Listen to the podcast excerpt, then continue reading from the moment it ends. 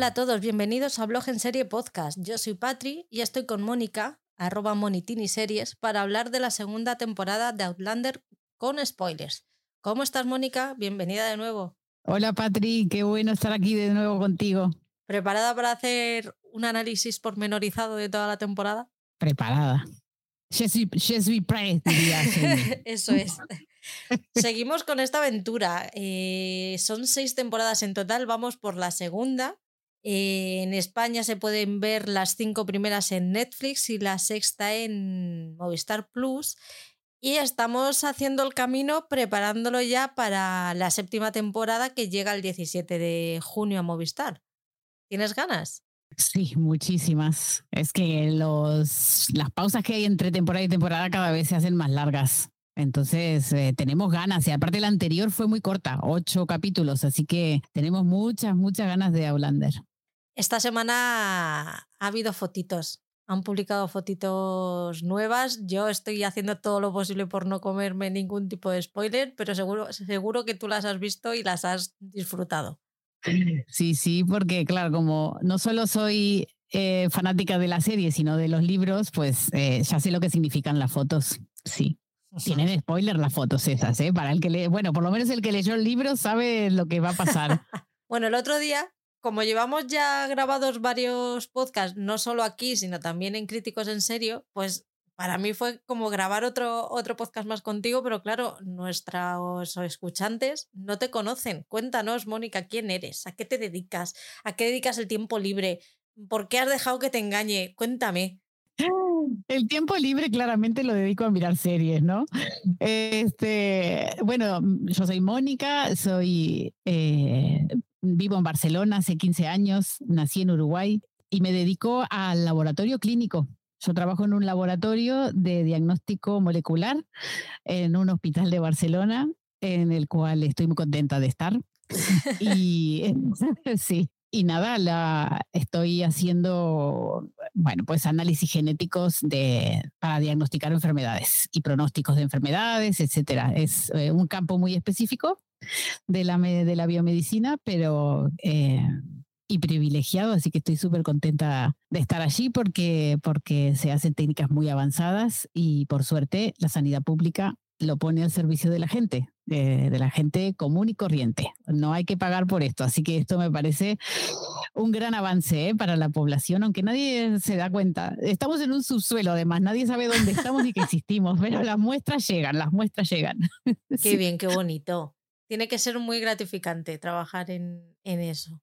Es, lo es, lo es, lo es. Además, em, vemos cómo llega el, el, avance de la investigación a, y es palpable en el tratamiento de, o sea, que le llega, le llega a, la, a la persona. O sea, no es que hay, hay unos locos ahí en el laboratorio investigando, no, no. Los resultados estos, em, te hablo que son técnicas absolutamente mm, muy complicadas de, realizar y que, son muy caras y que, y que llegue a la gente, que sirvan para un diagnóstico, que sirvan para darle un tratamiento mejor eh, a, los pacientes, a mí eso me gratifica muchísimo. Ahí hay que cuidar la sanidad pública, por favor. Exactamente. Es lo mejor que tenemos y no nos damos cuenta. No, no, no, no os dais cuenta, no. Yo que vengo de fuera, te lo puedo asegurar. Bueno, ¿cómo llegaste al mundo seriéfilo? Yo, bueno, desde vengo de una familia muy, muy consumidora de, de, cine al principio, ¿no? Y luego es verdad que en Latinoamérica tuvimos una introducción en la televisión por cable mm, muy temprana, en los años 90, 97 eh, creo que yo ya tenía HBO eh, como canal de cable, sí, como canal de cable que solo hacía al principio, solo películas pasaban en HBO, pero después empezaron las series y me acuerdo que en Latinoamérica también eh, había un canal de, que se llamaba el canal Sony y que fue donde descubrí Friends, donde empecé a ver así tipo ese tipo de, de series. William Grace también me gustaba mucho. Eh, bueno, y así empecé como a crear ese hábito de estar siempre enganchada a una serie y la próxima temporada cuando viene y etcétera. Y así fue que me introduje al mundo seriéfilo. Después ya aquí me volví un poco loca, eso también es verdad. Con lo de la, a mí esta es la época dorada de Monitini, porque tener tanta oferta, eh, tantas opciones, tanta eh, plataforma, eh, es para mí es una maravilla y eso de darle play cuando, cuando quieres, yo estoy contentísima en, esta época de, del mundo seriéfilo. Es que eso da la vida, ¿eh? Da la vida, sí. Yo estoy acostumbrada, yo soy de la época del emule, del mega upload y del torrent y, te, y me acostumbré a tener los episodios cuando yo quisiera y el ir a la tele lineal me costaba y ahora vamos, lo que dices es que es, es, que es vida. Es, vida total. Y, me pasaba, eh, ¿por qué inventé esto del Monitini Series? Yo no, quiero, no quería ser influencer, ni quiero serlo, ni nada. Yo simplemente era que en el trabajo eh, todo el mundo me preguntaba, Mónica, ¿qué serie hay para ver? Como todo el tiempo yo estaba, o, por ejemplo, eh, igual en la comida, todos hablando de algo, y yo diciendo, eh, hay una serie que habla de ese tema, y pum. Y siempre estaba como dando recomendaciones, hasta que llegó un momento que, que empecé a, a, personalizarlas, ¿no? a customizarlas. Entonces, según quien me preguntaba, le empezaba a decir lo que tenía, que ya sabía más o menos cuál era el perfil de las personas, hasta que dije, miren, no doy abasto, porque todo el mundo me pide cosas. Me hago una, una cuenta de, de, de Instagram, me siguen todos allí, y yo voy poniendo ahí lo que hay para ver. y entonces, eh, y así empezó mi cuenta de Monitini Series, que, que para eso, es mi lista de lo que veo, porque yo realmente me siento... Em, que, que, bueno, una intrusa también en este mundo de, de, hablar de series, porque yo no tengo formación profesional eh, al respecto. Pero, pero bueno, me encuentro con que mucha gente dice, hostia, qué buena esta que me recomendaste, y bueno, eso te da, te da satisfacción también. Más que formación hay que tener buen gusto. Ahí está, ahí está. Yo empecé en esto porque en mi familia era la turras de la, de la tele y dije, bueno, pues como no puedo hablar con nadie de mi familia y mis amigos, pues claro, llegaba un punto en el que decía, mira tía, es que nosotros tenemos vida, ¿sabes? No estamos todo el día viendo la tele. Dije, bueno, pues me voy a buscar a gente que, que le guste la tele tanto como a mí. Exactamente, es que encontrar a tu kin, o sea, a tu tipo de gente, a mí me cambió porque yo, eh, y, fue a través de Instagram que conocí a todos vosotros, a, eh, Cultura Seriéfila, a, a, a, ti, Patri, también a Ivo, eh, a temporadas también, eh, empecé a escuchar y dije, hostia, este es mi tipo de gente. Porque ellos sí entienden que yo pueda ver 10 series a la vez y no estar agotada. y que no me juzguen tampoco, porque mucha gente me decía, oye, es que ¿cuándo lo haces? Es que yo es que tengo mucha vida social. Y tú ahí te sientes un bicho que dices, pero bueno, lo que yo elija hacer con mi tiempo libre, yo, mi respuesta muchas veces fue, ¿tú cuántas horas ves Gran Hermano? ¿Cuatro? Pues yo veo en las cuatro horas que tú te ves una gala de Gran Hermano o de Operación Triunfo o de lo que sea que veas, ¿no? O yo qué sé. Entonces ahí la gente me empezó a entender. También, también convencí gente de gente muy reticente a pagar por, por la televisión, ¿no? Y yo decía, pero espérate, si tú no tienes publicidad, lo que estás pagando es el tiempo libre en realidad, porque los, otros te, sacan tu tiempo cuando te ponen 15 minutos de, publicidad. Entonces, eh, también eso, eso hice campaña. Lo que pasa es que ahora las plataformas están volviendo a poner publicidad y esto es una decepción total. Completamente.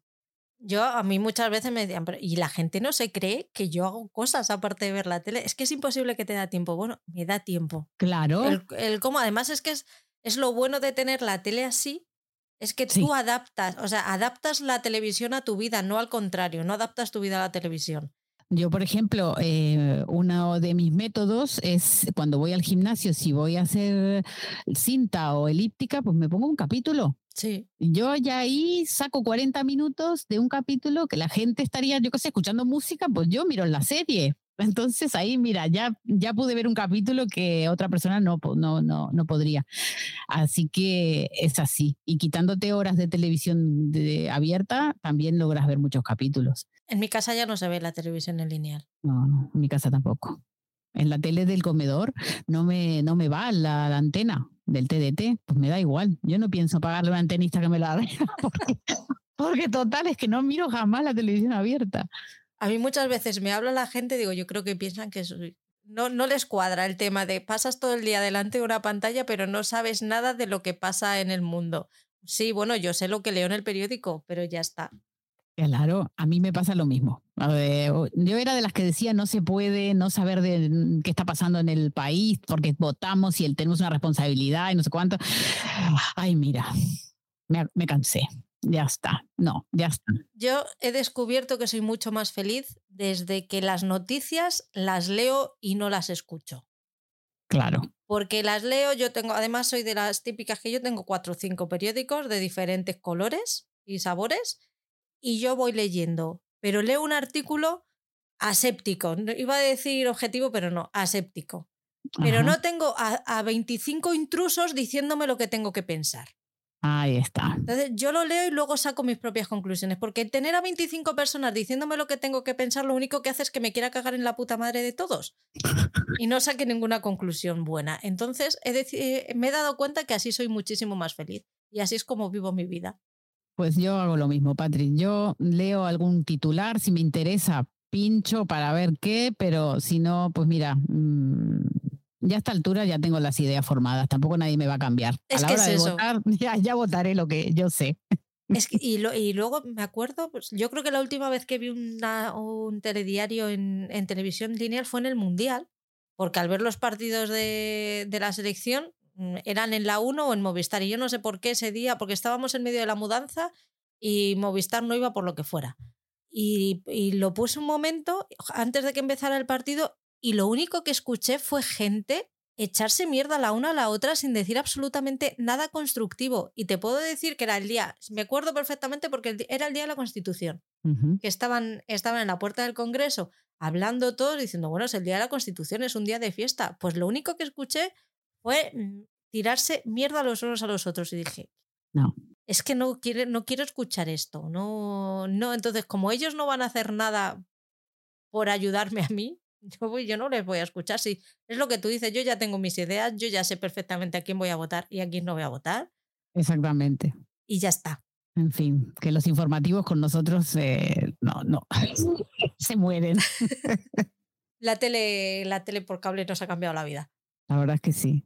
Que a vosotros, a ti te llegó antes que a, nosotros. Pues sí, qué increíble, ¿no? Porque bueno, nosotros los Latinoamérica siempre fuimos un poco, mm, mm, por un lado, lo bueno de ser el patio trasero de los Estados Unidos, como nos llaman, es que, es que, es que nos, nos llega lo de ellos mucho antes las formas de, y Europa también es como bastante encapsulada en un montón de cosas y entonces eh, que, que, no lo veo mal, ¿eh? Mm, mm, son más conservadores, eh, también protegen mucho más a su población. No, no estoy diciendo que sea algo malo. Mm, nuestros, nuestros gobiernos no, eh, eh, nos convirtieron en adictos consumistas desde pequeñitos, no les importa nada. Y no, lo, lo, bueno de haber tenido ese contacto es que, por ejemplo, los niños allí, si les pones en versión original todo desde pequeños, pues saben hablar inglés sin haber estudiado. Eso pasó en mi casa. Entonces, eh, pasó en mi casa de mis hermanos, los tres pequeños hablan inglés sin jamás haber ido a una academia, pero hablan inglés de pararse en un congreso y dar una, hacer una exposición, o sea, no un inglés tan, tan básico.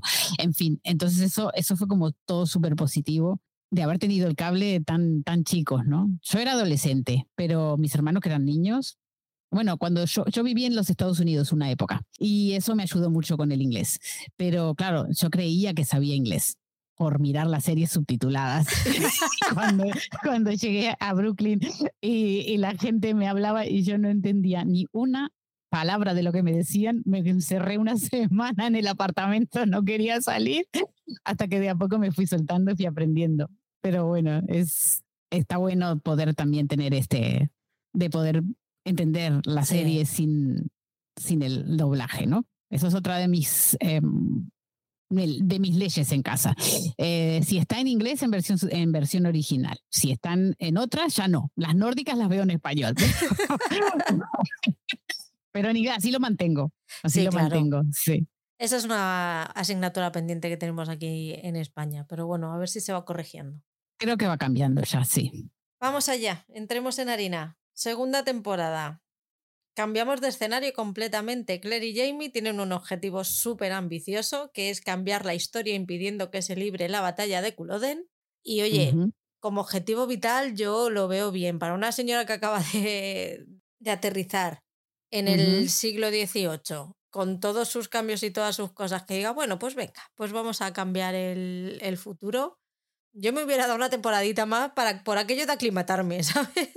Sí, yo pienso que sí que sí que es un objetivo muy, muy pretencioso, pero creo que intentan aprovechar la ventaja de saber lo que va a pasar en el futuro. Yo creo que, que por eso se, se creen que son capaces de lograrlo. ¿Lo lograrán? no sabemos, pero creo que el hecho de tener esa ventaja de saber qué va a pasar en el futuro, a lo mejor los, los, eh, los animó a, creer que podían hacerlo. Estaba más convencida Claire que Jamie. ¿eh? Jamie tenía todas, entre que estaba, no estaba en su mejor momento, tenía sus dudas. Sí, sí, porque Jamie es el, el, hombre del siglo, él sabe, o sea, quiero decir, él es, él es el de esa época, la, la, mira como diciendo, pero esta está a dónde va este, esta, esta, mujer a dónde me mete. Incluso él pone esa cara en el final de la primera temporada, cuando se van en el barco, él la mira como diciendo, ¿estás loca o qué? pero bueno, él cuando, se, cuando decide algo, lo lleva, acá, lo lleva adelante. Sí, sí, él se lo dice, dice que somos una embarazada y un lisiado. Y vamos, y vamos a cambiar la historia. Y bueno, venga, pues, pues vale. No lo estoy viendo claro, pero si tú quieres, pues venga. Llega el primer episodio de la segunda temporada y ya nos avistaste, dijiste, cuidado, que os vais, a, os vais a sorprender y de repente vemos a Claire en una carretera vestida de siglo XVIII para un coche y está desesperada preguntándole quién ganó la, la batalla de Culloden. Eh, mm. Por desgracia para ella fueron los ingleses, lo cual la pone todavía más nerviosa y hace que termine en, en el hospital. Ahí está. Allí la encuentra Frank Empiezan a hacerle reportajes de la mujer que se llevaron las hadas, me parece que era lo que decían los periódicos. Sí. Y pues tiene sus conversaciones. Lleva dos años desaparecida, han pasado cosas, tiene que dar explicaciones de dónde, de dónde ha estado y las explicaciones pues son complicadas. Y sí, porque es un hecho bastante extraordinario el que le pasó y además eh, bien embarazada, ¿no? ¿Qué te parece la reacción, la reacción de Frank? Bueno, me parece que, que bueno, que muestra que él todavía la quería, que siempre la quiso, ¿no? Y, y que cuando como que está dispuesto a aceptar eh, cualquier cosa con tal de que de volver a, estar con ella. Sí, pero le hace pagar un precio Claro, alto. claro, porque la, le dice que, que, bueno, que le pone sus condiciones. Y las condiciones son que deje su pasado atrás, eh, que se olvide de lo que pasó, que criarán a ese niño como si fuera de ellos y que solo así estaría, este, estaría con ella, ¿no? E, es duro, sí que, que es duro. Me, gustó el momento de que ella se saca la ropa, bueno, la ropa, le queman la ropa que trajo, em, ella se va a sacar el anillo de, de Jamie y la ve titubear y le dice, bueno, cuando estés preparada, ¿no? Eh, entonces, por lo menos eh, eso le respetó. E, eso, eso me gustó. Además, de, aparte me encanta Claire con sus dos anillos, porque yo creo que ella siempre mm, va a tener a sus dos amores, a sus dos maridos, ¿no? Son dos épocas de su vida muy, muy importantes y los anillos lo, lo, representan bien. Pero sí que es un sacrificio muy grande que le pide a ella y, y vamos a ver si, si ella logra estar a la altura viéndolo en contraposición, es la actitud de Fran es completamente diferente a la de Jamie, que Jamie cuando se entera de que ella tiene una vida en el siglo XX, lo primero que hace es ofrecerle volver ahí para que ella siga con la, esa vida a la que ha, ha estado intentando volver durante muchos episodios, demasiados episodios. Sí, Claire, come on. Sin embargo, Frank mm, le dice, no cortas de raíz, aquí no volvemos a hablar más de ese señor y, cuida y yo me hago cargo de tu hija como si fuera mío. Qué diferentes. Muy diferente. Es que em, los que no estáis en Outlander por Jamie, eh, al final eh, tendréis que entender que, que, él es muy especial. Eh, pero sí, este, claro, e, era lo que yo decía la temporada pasada, o sea, ese, ese amor de, desinteresado que tiene él por ella, ¿no? Entonces, ese amor es muy desinteresado, va por encima de sus necesidades. Él pone siempre el, el bienestar de Claire delante. Frank no creo que eh, no creo que del todo sea por egoísmo que lo hace, también debe pensar que ella está trastornada, que vivió, porque creer que vino de otro, de otro tiempo no se lo cree. Eh, al principio, por lo menos. Entonces, eh, creo que, él intenta mm, racionalizar y decir, venga, va, para que puedas seguir adelante, tienes que olvidarte de esto, pero, pero sí que es más, es más egoísta. Es que Frank no es Jamie. Algo que me pareció muy raro y me, me chocó muchísimo es que Frank, siendo historiador, cuando tiene el vestido de Claire en las manos, por mucho que sea de Claire que, que, le esté contando que ha estado con otro, que se ha casado, que se ha enamorado y todo lo que tú quieras. Es un jodido vestido del siglo XVIII y te están diciendo que es auténtico. Eres historiador. En ningún momento duda en quemarlo. No. A mí ahí me, me, me explotó la cabeza diciendo, bueno, tío, guárdalo, escóndeselo, pero no lo quemes.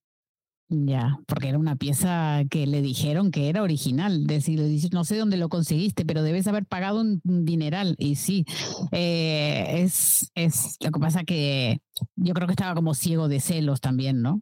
Aquí también vemos conversaciones de Frank y el pastor, están hablando de todo lo que está contando Claire y empiezan un poco ellos a investigar, ¿no? A ver qué, qué de lo que cuenta puede ser real, si, si, tiene base histórica, si no, qué es, qué es lo que está pasando. Si es verdad, porque durante todos esos años sí que es verdad que a Frank siempre le están diciendo que ella se ha ido con otro, que, que se olvide de ella y que siga con su vida. Eh, bueno, esa relación entre el reverendo y, él eh, como, como son colegas historiadores, lo, eh, traerá, traerá, sus frutos. Em, pero yo creo que en este momento Frank no, no, no está preparado para aceptar que, que, que, lo que cuenta Claire es, es una realidad. Y luego tenemos a la señora Graham, que es la única persona a la que quería ver de verdad Claire cuando, cuando llega y dice, a mí me sobráis todos, yo quiero verla a ella, que ha sido la única que me dijo algo que, que me está cuadrando. Claro. Que es la única que me puede creer.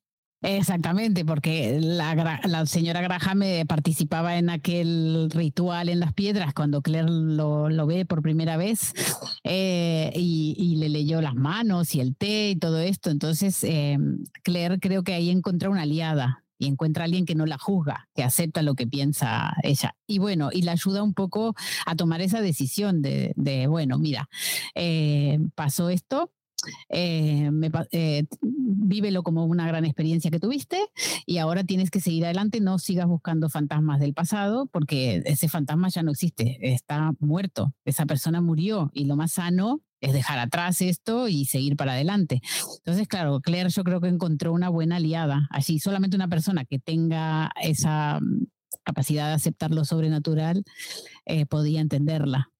Con todo y con esto, llega Frank, ha aceptado ya la nueva vida de, de, Claire, ya le ha pedido que siga su vida con él, ella ha aceptado, le cuesta, pero al final acepta vivir con él, se da cuenta de que es la mejor manera y además es lo que le prometió a Jamie. Y se van a vivir a, a, Boston, porque le ha salido a él una oferta de trabajo y, sí. y se van para allá. Cambiamos de época y volvemos otra vez al siglo XVIII, 1745. Jamie, Jamie y Claire eh, llegan a Francia. No hay un país sin enemigo para Claire. ¡Qué mujer! Tiene una facilidad. Amigos no, pero los enemigos, oye, es que la salen sola. Se los encuentran en cualquier puerto. A ver, que yo la entiendo. Que has evitado una jodida plaga, pero es que él no lo sabe. La viruela. Bueno, no, no, es que no lo sepa, es que le da igual, es que le has hundido un barco y le has, has perdido muchísimo dinero. Claro, el sí, el, el famoso conde de Saint Germain que, que bueno, que le, le jode un negocio y entonces él se le jura venganza este hombre. Pero claro, Claire tiene ese, tiene ese carácter eh, que no puede contenerse. E, e, ella ve que algo está mal hecho y tiene que corregirlo y le cuesta mucho adaptarse a, a la época, ¿no? En este, esta primera parte de la temporada, aquí es donde se fraguan las alianzas y los movimientos estratégicos que van a marcar la segunda parte, ¿no? Un poco las negociaciones que hay antes de, todas las batallas. Ah, ahí está. Claro, porque eh, resulta que el, en teoría, el, príncipe Estuardo eh, estaba en Italia, pero, pero en realidad estaba en París. Entonces, eh, Jamie tiene un primo que se llama Jared Fraser, ¿no? Y entonces, eh, este primo es el que es el negociante de, los vinos y tiene la fama de, ser jacobita, de, apoyar la causa. Entonces, al principio, el plan de Jamie Clare es que este hombre los introduzca en, en el ambiente en que puede llegar a tener contacto con Estuardo. Entonces, eh, pero primero tiene que demostrar que él, es jacobita también. Por eso utilizan lo de la espalda para decir, mira, yo sé muy bien lo que es el, eh, el odio de un inglés, bla, bla, bla, y consiguen que este hombre los acepte, los envíe a París a trabajar con, para él. Eh, y, y, después este, este hombre luego tiene una importancia, en lo, como dijiste, en la segunda temporada, porque luego en la segunda, en la segunda parte de la temporada, porque es el que escribe una carta que luego lo, lo, pone a Jamie en una situación otra vez comprometida con la corona. Entonces sí que es verdad que es ahora en donde, donde se gesta este problema, ¿no? Mm, Jamie mostrando porque quiere entrar en el círculo de Estuardo, lo de su espalda y esto y convencer al, al primo de que, eh, de que no es un traidor. Y entonces esto luego va a tener una consecuencia. Aquí eh, Jaime se encuentra con el ministro de, de Economía, sí. que se llamaba de otra manera para aquel entonces, con el conde, que al final esta trama terminan los tres haciendo negocios, el ministro, el conde y el príncipe. Ajá necesitan, se necesitan los unos a los otros, pero sobre todo el, ministro y el, príncipe, el, príncipe habla con Jamie y le dice que necesita pasta de los franceses, que tienen que hablar con el ministro. Y básicamente lo que hace durante toda esta primera parte de la temporada Jamie es camelar al ministro y hacerse amiguito del príncipe para conseguir dinero para poder ganar la, para tener pasta y para poder ganar la batalla. Claro. Sí, la intención eh, eh, al principio era estar bien metido en el tema, bien cerca de Estuardo para controlar los movimientos y ver la manera de arruinarle su plan del alzamiento, porque eso es lo que quieren en principio. Eh, a medida que se van, lo van conociendo y van, van viendo que bueno, que, tiene más apoyos de lo que pensaban. Eh, hay, también hay una parte de la aristocracia que, inglesa que apoya al levantamiento. También está que a Luis XV le interesa, le interesaría poder tener una alianza con Estuardo en el caso de que Estuardo vuelva a ser rey o, lo coronen rey, mm, porque claro, aparte Francia e Inglaterra siempre estuvieron en guerra, ¿no? Entonces, eh, sería como hacer un acuerdo con un rey que, que, estaría del lado de, ellos, ¿no? Y entonces, eh, o sea, es interesante, o sea, es interesante toda esa trama política de todo el tejimaneje de, del tema de conseguir los apoyos. Pero sí, es eh, todo la verdad es que toda esta parte de la temporada de, Jamie en París se trata de, eso, de conseguir estar cerca de Estuardo para poder influenciarlo, para poder cambiar la historia. ¿No? Y para intentan sabotearle, le leen las cartas, descubren cómo leerle las cartas, ¿verdad? Ahí conoce a, conoce a Fergus en un, en un burdel, porque parece que el Estuardo está siempre en burdeles, y entonces eh, Fergus es un niño que, que es un, que, que, trabaja en los burdeles, él, él nació en un burdel y, y, no tiene padre ni madre, ¿vale? Y entonces es un huérfano. Y, y como es ladrón, eh, Jamie lo contrata para que le lea, le robe las cartas que Estuardo se comunica con los aristócratas eh, y, entonces ellos poder descifrar eh, los movimientos, ¿no? De, este, de los dineros y de los apoyos, quiénes son. Y bueno, o sea, ahí se introduce a, Fergus, que es un personaje que, que tiene mucha, después, mucho recorrido en la serie. Al principio no parece, pero, pero lo tiene mucha importancia. Y bueno, al final un poco lo que, lo que se descubre en toda esta trama es que eh, los aristócratas son todos corruptos, eh, como siempre. El Charles eh, es un tío que no sabemos si está a la altura o no de llevar a, cabo una revolución, ¿verdad? es un hombre que no siquiera pisó Escocia nunca y él está queriendo ganar el trono de esa forma, eh, como que parece como un tonto, parece un hijo de Roy, eh, Logan, de sucesión. ¿Verdad? Es, como el, como, como, eh, como Kendall, pero del, del siglo XVIII escocés, ¿sabes? Pero es que además le han puesto la cara de pánfilo, porque tú le ves y tienes cara de pánfilo, de decir, madre mía, si es que no tienes ni media hostia. Claro, y el, miedo, ¿no? Sabiendo el futuro, sabiendo que ese, en las manos de ese hombre, que es un idiota, va a estar eh, la, vida de muchísima gente, eh, eh, a ellos los, los, desespera. Por eso intentan hacer todo lo posible para sabotear su, su intento de alzamiento. Pero bueno, hay muchos intereses políticos y, y económicos alrededor de esta causa. Mientras Jamie está ahí inmerso, Claire tiene muchos frentes abiertos. Esas mujeres que no sabe hacer una cosa solo, ya necesita meterse en muchos berenjenales, que alguno saldrá bien. O no, ya veremos. O no. Entonces empieza a meter. Lo primero que hace es irse a la farmacia porque Jamie no puede dormir y dice: Pues vamos a, vamos a ir aquí a hacer nuestros mejunjes y ya verás cómo vas a dormir, que flipas. Y ahí conoce al farmacéutico, a Raymond, ¿no? A Raymond, el Master Raymond, sí. Cada vez que es que cada vez que digo Raymond me, me acuerdo del videojuego y, no me lo puedo tomar en serio. Así que yo le llamo el farmacéutico. Vale. Tiene una conexión extraña. Eh, este personaje yo siempre dudé de él. ¿Te hacen dudar de él? Sí, te lo hacen, sí. Porque en un principio encuentran un punto en común en su odio hacia el conde, pero luego ve que cuando le interesa hace, eh, llega a acuerdos con él, entonces tienen un, tiene una relación parecida a la que tenía con Gillis. Es verdad. De me caes bien, pero hay cosas que de ti que no entiendo, que me hacen dudar, pero tiene como ese sexto sentido que dice, es un tío en el que, en el que puedes confiar y de hecho ella confía en él. Y veremos cómo más adelante, al final, él le salva la vida. Sí. Él es el que le habla del hospital, ¿verdad?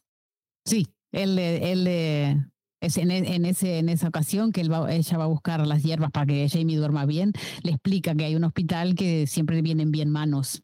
Y eso es lo que hace también que allí Claire va pasando, pasa el rato, ayuda y también se entera de muchas cosas porque se da cuenta que en ese hospital realmente no hay doctores, o sea, no hay un doctor como tal. Son personas que tienen facilidad para curar determinadas males y que van ahí a, pues está el carnicero que dice, pues mm, vamos a ver, ¿a qué se va a dedicar el carnicero? Está el carnicero, el, el hombre este, el que se dedica a darle matarile a los condenados a muerte.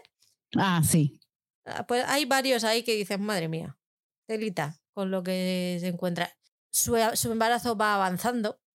Que a mí me gusta mucho también el, la trama de Claire porque tan pronto está en lo más bajo como es el hospital, como que llega y hace, se hace amiguitas de las mujeres de la alta sociedad. A ver, tenemos que decir que en, en, esta primera en esta primera parte de la temporada se convierten en personas civilizadas que viven en una mansión, mm, comen en mesas, eh, duermen en camas, no en camastros, se visten como las meninas.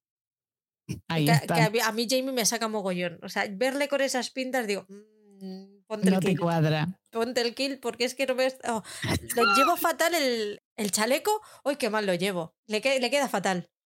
Y muy, afe y muy afeitado. Y sí, ¿Verdad? sí. Es como es que me falta pelo. Me falta pelo Que ahí. queremos ver rodillas, queremos ver rodillas. Aparte, no hay sexo. Pero vamos a ver, a mí esto en la primera temporada me habían vendido otra cosa. Es verdad, pero no, pero es verdad, podría haber más sexo, ¿eh? yo encantada. Pero es verdad que cambió mucho, ¿verdad? La serie, porque al principio, pero también, también es lógico que al principio una pareja estén que no se pueden sacar las manos de encima y después, eh, después este, pues eh, cambia un poco la cosa. Eh, A ver, también es lógico porque ha pasado lo que ha pasado, él todavía tiene sus demonios en la cabeza y hay, hay una distancia entre ellos. O sea, se, ha- se ha Ahí creado una distancia que por mucho que Claire intenta salvar, él no le deja. Hasta que, uy, he pasado mucho tiempo en la casa de putas y es que fíjate, no, no- yo quería pero no lo he podido evitar. Que dice, vamos a ver, Jamie. Esa, esa excusa ni en el siglo XVIII colaba, macho. no. Y bueno, por lo menos le sirvió para desbloquearse, me parece. Sí, bueno, venga, lo damos por bueno por eso, pero, tío, o sea, Y se explica, se explica fatal, además. sí. Y la pobre Claire ahí diciendo, pero a ver, yo ya sé lo que es un 69, pero eh, cariño, si yo te he enseñado, pero... es, que está, es que está muy bien, está muy No se ofende mucho Claire en ese momento, no, no le afecta tanto. Ya se lo toma muy bien. Yo creo que dice, mira, pues las ganancias para mí, ¿sabes? Ya por lo menos me la ha desbloqueado. sí, sí, sí. Porque no, no, sí, sí, a mí me sorprendió. Dije, uy, yo no me lo hubiera tomado tan bien, ¿eh? Que no, claro. Eh, pero bueno, todo era por, por la causa, todo, todo era por la causa. Por el bien mayor, sí. Sí. Debo, debo decir algo y es que, pero por si, por, como curiosidad nada más, que esto del tema sexual en, la, en, el, en el libro no es igual. En el libro Jamie no está bloqueado. Él una vez, él sí que tiene pesadillas con la violación de, de, Randall y está traumatizado. Y eso, esa escena que él se levanta porque están intentando tener relaciones y no puede y se va, eso sí que, o sea, eso pasa como que, como que él está, ella, ella lo ve que no puede dormir, que se despierta sudando, se despierta mm, eh, con miedo, con pesadillas, ¿no?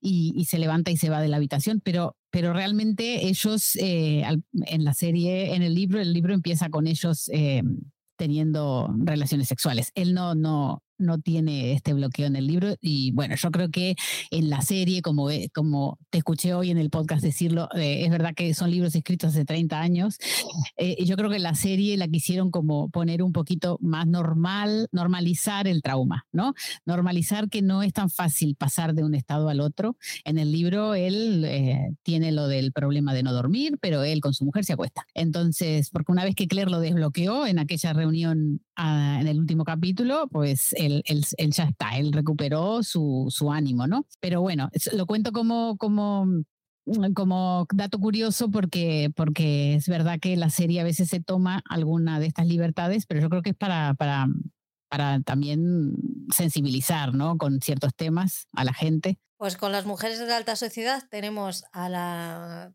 Letour se llama, como la... Ah, hay una que se llama Luis, ¿no? Luis de Latour, era, ¿no? Ahí está. No me acuerdo el apellido. Que esta, esta es la amante del príncipe, que está, embarazada de él y que se hace la, la cera ahí en el siglo XVIII como buena mujer avanzada de su época. Como buena francesa, ¿no? Sí, sí, sí. vamos, sin ningún problema. Y luego tenemos a Mary. Ahí está. Que Mary es poquita cosa. Está siempre ahí achicopalada, como dicen los, los mexicanos. Y está, como dice Ivo, es la eterna comprometida. Está, siempre está comprometida. No la hemos visto en una sola escena en la que no esté comprometida con alguien. Pero la mujer no le gusta su, su prometido. No, no. El vizconde. Que a ver, que yo lo entiendo. Después de haber visto al vizconde de Bridgerton, tú me enseñas al, al vizconde de Outlander y dices, pues mira, a mí tampoco. ¿Sabes? Yo, yo te entiendo, Mary. Ahí voy contigo a muerte. Y en la recepción esta de, de Versalles en la que conocen al rey, pues ella, aparte ah. de conocer al rey, conoce a, Alex Randall. Ahí está. Que es el hermano de Randall, nuestro Randall. Nuestro Randall malo, sí. Y se enamora perdidamente de, él y, y, Claire se horroriza. Porque dice, Dios mío, es hermano de Randall. Pero claro, tenemos una, una sorpresa que es que él es bueno. Ahí está. Una persona normal. Bueno, sí, normal. A ver, tendrá sus cositas como todos. Bueno, pues normal, con cositas. Claro, no es su hermano, que es un sádico de cuidado. Y en esa, eh, en esa reunión de Versalles, se, Claire se entera que Randall no murió eh, a través de, de Alex. Entonces, eh, la cosa es, ¿le digo o no le digo a Jamie que está vivo? Eh, y empieza todo ese, ese pensamiento, ¿no? Que de Claire de que mm, si matamos a Randall ahora, Frank no va a nacer. Claro, porque es que ella descubre también que Mary es la madre, o sea, es la madre del antecesor de Frank. Ahí está. Y entonces empieza su obsesión con frenar que, que Jamie se entere que, que esté vivo Randall porque sabe que lo va a ir a matar. Y si lo matan a Randall, como Claire había visto el documento de que Mary Hawkins y, Jonathan Randall eran los padres del antecesor de Frank, entonces Frank no nacería. Y ella siente, yo creo que siente como una especie de deuda con Frank porque se siente culpable por no haber vuelto con él. Y dejarlo tirado del otro lado de las piedras. Para mí es eso que la hace. En un momento dice, yo soy, él es, una persona buena, él no tiene la culpa de nada. Entonces yo creo que, que Claire eh, lo hace por eso, ¿no? Lo de querer mantener eh, vivo a Frank. También es difícil el punto de vista de, de Jamie, que aparte de tener esta... aunque consiguen volver otra vez a acostarse, a tener relaciones, sí que es verdad que el estar cada uno tirando de, pues ella en el hospital y él está súper metido en el tema de, de los jacobitas, cada vez hay, cada vez están más, más separados el uno del otro, cada vez tienen menos cosas en, en común. De hecho, ella, el embarazo avanza y a Jamie rara vez se le ve tener un gesto de cercanía. Sí que de, sí que le interesa, sí que quiere al bebé, sí que se le nota que quiere al bebé, pero no es a lo mejor lo que esperas de, de, ese Jamie cariñoso que vimos en la primera temporada no está, no, porque está agobiadísimo con el tema de los jacobitas que mm, de hecho discuten. Porque dice, me has metido en este embolado, tú te vas al hospital, pasas de todo eh, y la otra, por otro lado, dice, ya tú que te has metido ahí, no quieres saber nada de mí ya y discuten muchísimo por, por ese tema. Hasta que ya llega el momento en el que Randall abusa de Fergus. Ahí está. No, antes de eso, le pide por favor a eh, Claire a Jamie o no. Ahí eh, se me está, se me está mezclando. Lo que pasó fue que organizaron aquella cena eh, en la casa de, de, los Fraser y, y, a la vuelta del hospital eh, violan a Mary Hawkins, ¿no? Eh, la Mary Hawkins que, que, trabaja con, con Claire en el hospital y vienen hacia la cena. Y, alguien les había saboteado el carro, entonces, entonces no, el carruaje, entonces no pueden venir normalmente y van caminando la violan a Mari, ven al señor aquel con la mancha en la mano y cuando llegan a, a la cena está toda la aristocracia ahí y está Alex, porque como el, duque de Sandringham está allí invitado, entonces Alex Randall está allí. Alex se queda cuidando a Mary Hawkins y, la, y, cuando se despierta ella reacciona mal, eh, él la quiere, la coge de los brazos y todo esto queda como que se entiende que él la estaba también eh, ultrajando. Entonces lo llevan detenido. Randall se entera, hermano, se entera de esto y viene a París a pedir que lo liberen. Y entonces ahí en Versalles, en una de las reuniones estas de jardín, eh, eh, se encuentran a Randall, Jamie se encuentra a Randall, ya me estoy liando también porque mm, Claire ya le había dicho que Randall estaba vivo antes, ¿verdad? En la discusión. Pero, pero claro, entonces, eh, lo, que pasó, lo que pasa ahí es que, eh, que, Jamie le propone el, le propone el duelo, aunque sea ilegal en, en, en Francia. Eh, pero entonces, ya cuando Claire ve que es inminente que no vayan a ser Frank, ahí es cuando le pide, por favor, que no lo mate, que le pide un año, de que así nace este niño y, después ya que haga lo que quiera, que igual lo matan juntos, le dice, ¿no? No, pero cuando, está, cuando es lo del duelo, cuando pasa lo del duelo, es cuando Claire se pone de parto y a él le meten en la bastilla.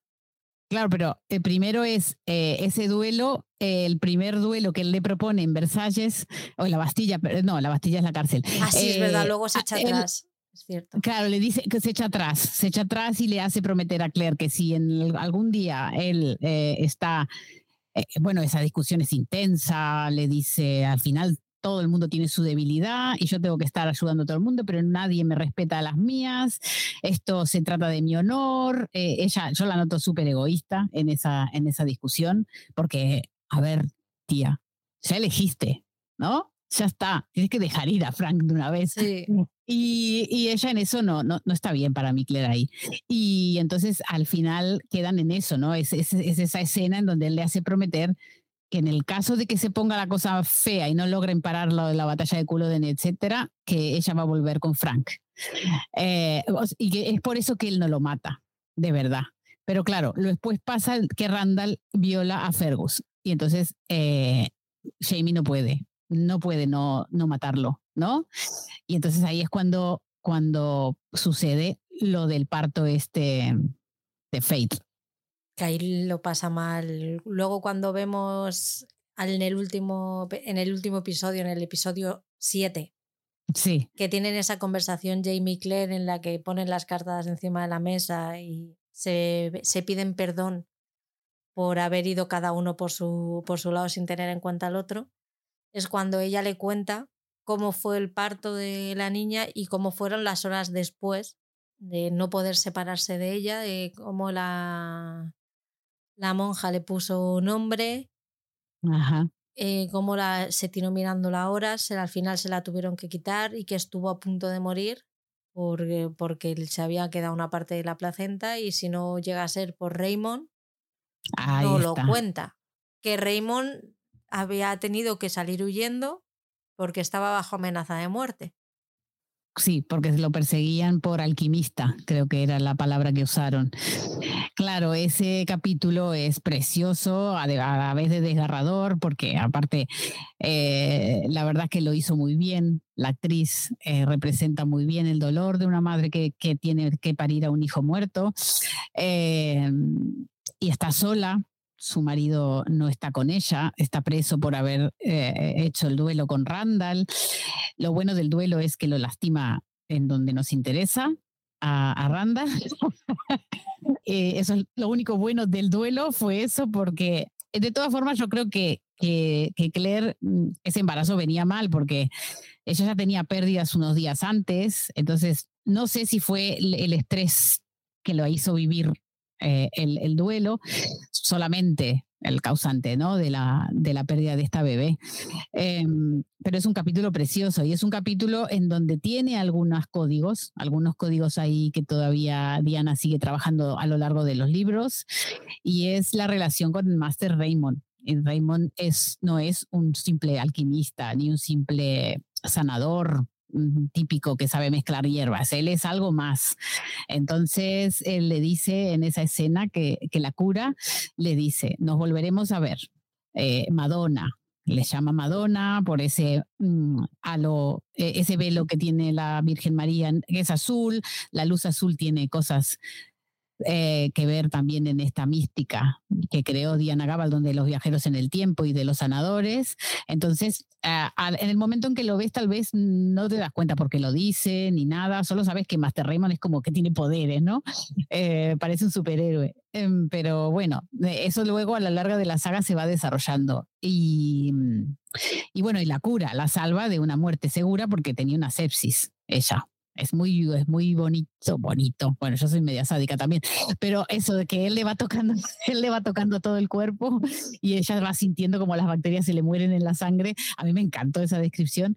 Eh, y le saca también el, eh, la placenta que tenía allí. Entonces, entre ellos dos, yo creo que hay una conexión entre Claire y, y, y Master Raymond. Y bueno, aún queda en este mismo capítulo bueno, o en el no, en este mismo capítulo que aún se van a ver otra vez eh, en, eh, en, en, Versalles, ¿verdad? Eh, Ay, no me acuerdo de eso. Claro, porque Claire se cura, eh, logra volver a su casa semanas después, Jamie sigue preso, y, y entonces el rey, eh, ella, a Fergus le cuenta por qué eh, Jamie se, se, batió a duelo con, con Randall y entonces ella entiende por qué Jamie está preso y por qué no pudo aguantarse de ir al duelo. Y entonces es cuando el rey, entonces la, la, madre superiora del, del hospital le, le, dice, es mi primo, pero el rey es mi primo para pedir un perdón, eh, seguramente para que te conceda el perdón de tu marido te va a pedir algo a cambio. Él suele acostarse con las mujeres que le piden favores. Entonces Claire va dispuesta a eso, ¿no? Ah, y, y, el rey le propone pues hacer como una especie de... De, que Claire eh, ponga en evidencia al conde de Saint Germain o a Master Raymond, que estaban los dos acusados de magia negra, ¿verdad? Y los tenía ahí en una sala especial para hacer esas deliberaciones. Se ve que el príncipe tenía ese tipo de gustos, el carnicero ya se lo había explicado, que le gustaba que los condenados a muerte pues los matara de una forma especial y no sé qué. Y bueno, ahí viene la deliberación y ahí viene cuando se termina la, la trama del conde de Saint Germain, que fue el malo aquel que Claire se hizo apenas bajó en el barco y que mm, al final es Master Raymond el que se lo carga, ¿no? Y bueno, está todo lo de la piedra que le cambia de color a Claire en presencia del, veneno. Eh, es, una trama, de, o sea, todos los siete capítulos de París em, y de Francia son em, glamorosos, pero también son como un poco complicados, porque tiene como muchísimos detalles, ¿verdad? También el, el, conde de Saint Germain la intentó matar a Claire, entonces, digamos, era un super enemigo que había que, que sacarlo del medio y al final la conclusión es que termina muriendo allí. Después, y Master Raymond es liberado, pero es desterrado de Francia. Y él le dice, esto ya pasó algunas veces. Entonces yo creo que, yo me pregunto, ¿es, ¿en la que se refiere? ¿En la historia o a él ya le pasó varias veces en Francia y en otras épocas? Porque ¿quién es Master Raymond? A mí me da como que este hombre, y te aseguro que no es que lo saco de los libros, em, porque lo de los libros todavía no está demasiado Mm, todavía no está muy explicada la parte de Master Raymond. Pero yo creo que este hombre es la clave de los viajes en el tiempo o algo así. O por lo menos nos va a dar muchas claves. Master Raymond se va desterrado de Francia y, Claire eh, ya puede. Y Claire tiene que ir al, chamber, ahí a la, a la habitación del rey. Se acuesta con el rey. Por suerte son tres movimientos y luego, bueno, pues ella, a mí me sorprende mucho esto que diga que mientras lo estaba haciendo pensé en Inglaterra. No entiendo por qué, qué significa esto. Es como, mm, como era el rey francés, eh, pensó en Inglaterra como diciendo, no sé. Ay, no sé, es rarísimo. No sé, yo dije, en Inglaterra, digo, pero si tú estás con los escoceses, ¿será porque para que Inglaterra, o sea, para que Inglaterra pasase, pesa menos de los jacobitas? No sé, es, yo también me quedé ahí diciendo, bueno, pues muy bien, guapa. No sé, ella al final es inglesa, pero en, en el, no sé, estaría pensando como, no sé, es que los ingleses y los franceses se vienen peleando desde que son, desde que existen, entonces no sé qué, qué referencia significa esto, pero bueno. Ella luego se levanta, él le había ofrecido naranjas. Resulta que antes las naranjas no las podías tener en tu casa. O sea, la gente de la plebe no tenía naranjas, no tenía acceso a frutas, a verduras. Eh, entonces, eh, parece que era como una fruta que era súper exótica y que solo las reyes podían tener.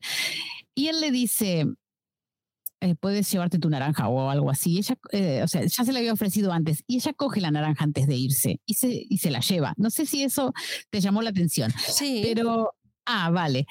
Pues la naranja va a volver a aparecer en otro capítulo más avanzado. Vamos a, creo que es en la sexta temporada. Eh, esa, pues esa referencia a la naranja. Yo quiero, yo quiero naranjas francesas. Las de aquí no aguantan lo mismo, ¿eh? ah, no, esa naranja no. No, no en particular esa naranja, sino la imagen esa de una naranja. Ya me acuerdo, es el final de la quinta temporada. Eh, pero bueno, para que nos acordemos, ya que las estamos viendo las temporadas una detrás de la otra, porque cuando las ves una vez cada dos años y la vas siguiendo, tampoco eres capaz de retener a ver qué quería decir lo de la naranja. Pero bueno, yo lo voy diciendo, queda acá en el podcast. Eh, y bueno, al final Jamie se libera y tienen aquella conversación se perdonan, los dos asumen más o menos la responsabilidad de lo que, de lo que los llevó a este punto, de perder a su hija. Eh, al final el, Charles consigue dinero, consigue dinero de los aristócratas, es Sandringham el que, el que está detrás del, de lo, entre que es el nexo entre el jacobita y, y, los, y los que le dan dinero ingleses, y hasta, y hasta ahí llegamos en esta parte de la temporada, ¿no? Y, deciden volver a Escocia. Ya perdieron demasiado. A ver si las patatas han salido o no han salido las patatas. y sí que han salido, ¿verdad? Otra cosa es que sepan qué hacer con ellas, pero salir han salido. Ya tienen ahí a Fergus que les explica cómo, cómo hacerlas. Sí, sí, Fergus, estoy enamoradita de ese niño, ¿eh? Es guapísimo. Qué ojazos. Qué primeros planos tiene. A ver, a ver cuando, a ver cuando, si lo volvemos a ver, eh, a, ver si, a ver si te gusta el cambio de, de actor, porque habrá un cambio de actor. Eh, más adelante hay un cambio de actor, porque claro, pasa el tiempo, ¿no? A ver si te gusta el Fergus nuevo. A ver, qué emoción. Bueno, el caso es que van a, Escocia, llegan a Lallybrook, se encuentra con los cuñados hablan de las patatas y, Jamie recibe la carta en la que ve que alguien ha firmado en su nombre como rebelde de, la corona. Como que apoya la causa jacobita. Y a partir de ahí entonces es un traidor a la corona. Otra vez están metidos en líos. No hay paz para los malvados. No, no hay paz. El caso es que no le queda otra ya que reaccionar. Tiene que reaccionar porque esa carta ya, ya, ya. ya, está, ya está hecho, ya no hay vuelta atrás, así que solo le queda reaccionar. Y decide que, mm, eh, cuál va a ser su siguiente movimiento y dice que va a ir a ver a su abuelo, al padre de su padre, a Lord Lovat. Ahí está. Para buscar apoyo y que le dé a alguno de sus hombres y poder y apoye la causa jacobita. Y dice, bueno, ya que no, no puedo evitarlo, pues vamos allá con todo. Eh, ojito al, al, machismo del abuelo, ¿eh? Ah, es un asqueroso ese viejo. Uf. Sí, sí, insoportable. De hecho, es, ellos no lo quieren. No, claro, la hermana, la hermana eh, le dice que ni de coña, que no vaya, que, que, le han visto poco y las pocas veces que le han visto que no, que no les quiere, que no. Nos enteramos ahí que el padre es un bastardo. Ahí está. Pero el, abuelo también tiene ahí su, su problemita porque dice, es que tu padre no me quiere. Claro, ¿quién te va a querer? Claro. ¿Quién te va a querer? Sí, la madre de este señor, o sea, este, este se llama eh, Simon Fraser de Lovat, ¿no? Y este tuvo muchos hijos con muchas mujeres solamente, y tuvo tres matrimonios. Y, y, con una de las mujeres era la cocinera del, del castillo y es la madre de Brian Fraser, que es el padre de Jamie. Y como siempre los Fraser y los Mackenzie estaban enfrentados, cuando Brian Mackenzie, cuando Brian Fraser se enamora de una Mackenzie, pues él se niega. Él se niega a, que, a, que a ese matrimonio. Lo que pasa es que el, eh, el Brian Fraser no le hace caso. No le hace caso nada y no lo, no lo respeta como padre, no lo ve como una autoridad y se casan igual más o menos en este capítulo, en el capítulo este donde van, eh, todo eso más o menos se explica. Lo que pasa es que es un capítulo que tiene mucha información y a veces parece como de relleno, pero en realidad si, vas poniendo pausa y, lees bien lo que, lo que están diciendo, tiene mucha información. La intención de Jamie eh, es eh, ir al, al, al clan Fraser a pedir hombres porque así él se podía posicionar frente a, Estuardo como, como, como válido, como para estar en el Consejo de Guerra, como oficial, y así enterarse de todo y así también poder influirlo intentar evitar, bueno, evitar. En algún momento en que llegan a Escocia, él dice, bueno, mm, ¿sabes qué? Vamos a por todas. Si, la va, si, si vamos a luchar, a lo mejor podemos, a lo mejor no podemos cambiar la historia de que suceda la batalla, pero a lo mejor podemos ganar, ¿no? Y entonces es cuando él decide eh, pues ah, ya está, ya que soy un traidor, mm, voy para adelante y, y pero por lo menos consigo estar cerca de, de Estuardo si consigo estos hombres. Esa es la, la intención realmente de ir ahí al, al, castillo de Lovat. El abuelo le dice que bueno, que vale, pero que a cambio quiere Lallybrook. Otra vez sale Lallybrook, es la novia que todos quieren. Sí, el castillo de Playmobil, como dice Ivo. eh, eh, claro, es, es, por aquello que, le, que, se supone que el Lallybrook la quiere en todo el mundo porque, porque está estratégicamente bien colocado en el caso que haya una guerra. Y además entre los clanes siempre hubo tensiones, ¿no? Entonces, eh, este hombre también está obsesionado con Lallybrook y lo, y lo quiere para él. Tanto, y los Mackenzie también. ¿Te acuerdas que Dougal siempre está detrás de, de, de? Y bueno, ahí es cuando cuando, eh, cuando eh, este señor de Lobat eh, le, amenaza a Claire, le dice a Jamie, por la dignidad de tu mujer, dame el libro a cambio de la dignidad de tu mujer. Y ahí es cuando Jamie le dice, pues ella es una mujer especial, es una Dame Blanche o una White Witch, no me acuerdo cómo le dice. Y claro, como este hombre es muy supersticioso, pues le da miedo de Claire. Sí, que antes de eso le dice, pues la voy a violar y lo sé, la voy a hacer daño y le dice que le falta decirle suerte con eso. sí. Sí, sí, esto inténtalo, sí, por intentarlo. A ver si puedes. Y ahí eh, se encuentra también con Column, que va a la, a la cena, al encuentro, también para ver qué, qué, es lo que se está cociendo, cómo están las cosas. Column se ha enterado, claro, del tema de la carta y le advierte y le dice que tenga cuidado. ahí se reunieron para decidir entre los, los jefes de los clanes eh, cuál iba a ser eh, frente a la, rebelión, cuál iba a ser su posición. Entonces, Colum le dice a Jamie que no sea tonto, que se declare neutral. Eh, también aboga porque todos se declaren neutrales. Quiere que Lobat también, bueno, Lobat, eh, Fraser, Simon Fraser se, se, se, declare neutral. Y este hombre ah, ah, es famoso por haber sido alternativamente fiel a la corona o fiel a los jacobitas. Entonces es un hombre que no se casa con nadie. Él lo que quiere es asegurarse su continuidad. Y entonces, eh, pero bueno, a mí Colum me gusta. Eh, porque creo que mm, de los tíos de Jamie es el que es duro, pero él demuestra algo de cariño para el sobrino. Tiene humanidad. Sí. Dougal no. No, Dougal va por otra, con otras motivaciones. Y con Colum llega Liri. Ay, ay, ay. Liri, que pensábamos que era que no volvería. No, no, yo tenía claro que volvía. y volverá. Por sus palabras, ella tiene todas las intenciones de, volver. Parece que sí. Que dice que se ha arrepentido, pero que sigue estando como las maracas de Machín. Y no me la pega. Que vamos, que luego lo, al final del episodio lo vemos que es un lobo con piel de cordero que agacha la cabeza delante de Claire porque no quiere tener problemas. Se asusta también por el tema de la Dame Blanche y todo esto. De hecho, Claire la utiliza un poco. Ahí está. Para sus moviditas.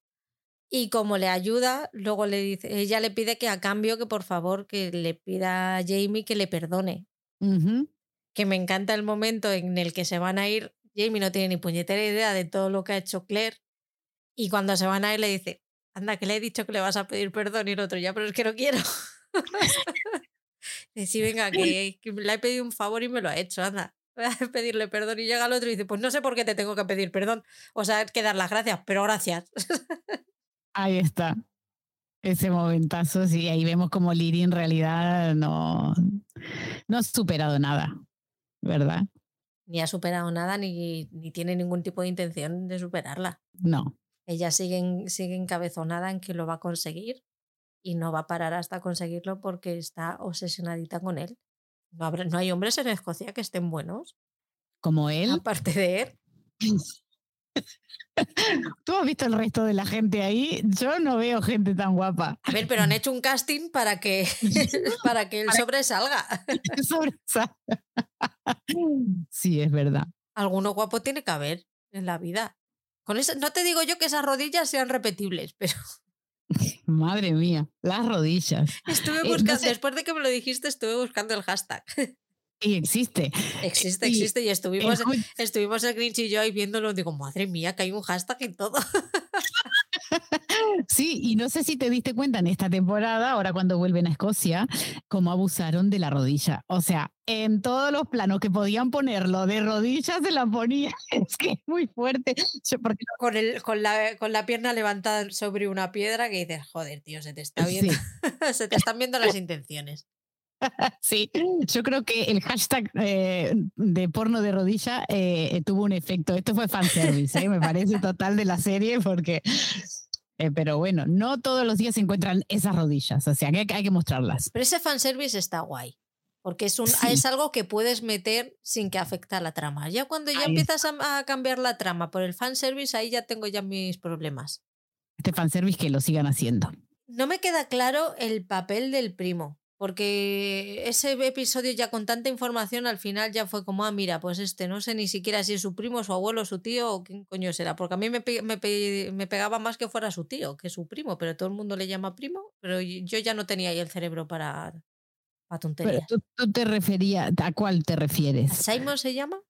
Simon, el, abuelo, Simon, y, el, y Simon Jr. es el, hijo, entonces vendría a ser como primo, ¿no? Es primo es primo de Jamie, porque es, a ver. No, no si es, es, tío. Y todo el mundo le llama primo. Y yo estaba diciendo, pues no me está cuadrando a mí el parentesco. Mira, el papel de, de este, o sea, para lo que lo utilizaron, eh, fue como para que mostrar cómo, cómo, cómo de, de no me sale el, el, adjetivo, pero cómo de manipulador es el padre, ¿sabes? Eh, entonces, eh, primero manipularon a, a Claire intentó mm, con lo de la visión y esto, como desviar la intención de, de Simon a, que no, a que fuera con los jacobitas, eh, porque si no lo iban a traición, iban, lo iban a matar por traidor, y, pero, y, como no pudieron, pues usaron al hijo, intentan usar al hijo, ¿vale? Entonces meten lo de Lir y todo eso. Al final el hijo sí que reaccionó y dijo, yo me pongo del lado de los jacobitas, ¿verdad? Y al final eh, aparecen, y, dice, yo voy con los hombres míos y me voy con, con, los jacobitas, y el padre al final también apoya la causa jacobita, solo que frente a los papeles históricos, eh, los papeles frente a la corona, él aparece como neutral, pero sus hombres de Lobat sí que van, o sea que por un lado y por el otro está haciendo, quedando bien con uno y con otro, ¿no? O sea, él utiliza a su propio hijo para quedar bien con los jacobitas y él quedó bien con la corona, firmando la neutralidad. ¿Ves? Estas son las típicas cosas que a mí hace que yo, yo me, me quede ahí en, en un sitio. La, la, trama sigue pasando y a mí le han llamado primo y yo estoy diciendo, no es su primo, es su tío y las cosas siguen pasando y yo sigo diciendo, pero que es su tío.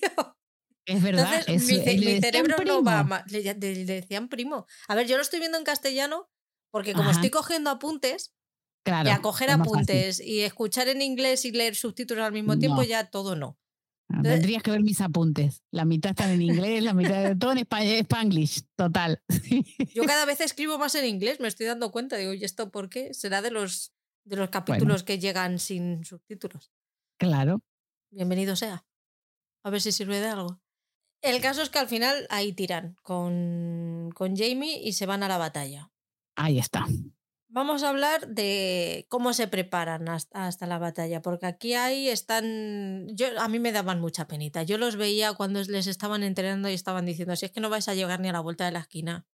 Claro, eso mismo. No estaban motivados. Si no hay motivación, ¿qué vas a ganar? No, no ganas una mierda. Que ahí Jamie sí que empieza ahí con la motivación a saco y, y se los va ganando.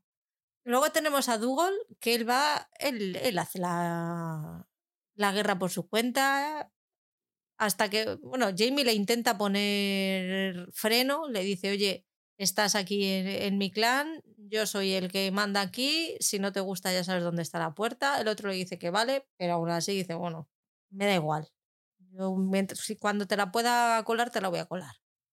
¿Cómo ves tú toda esta preparación a la batalla? Ah, bueno, ah, pues ese capítulo a mí me gustó mucho. Es el capítulo en donde Jamie le, le, pone los límites que nunca le había puesto a su tío. Y le dice, mira, estos son mis hombres, son Fraser, los conseguí yo, son los de Dallybrook y los de Lovat.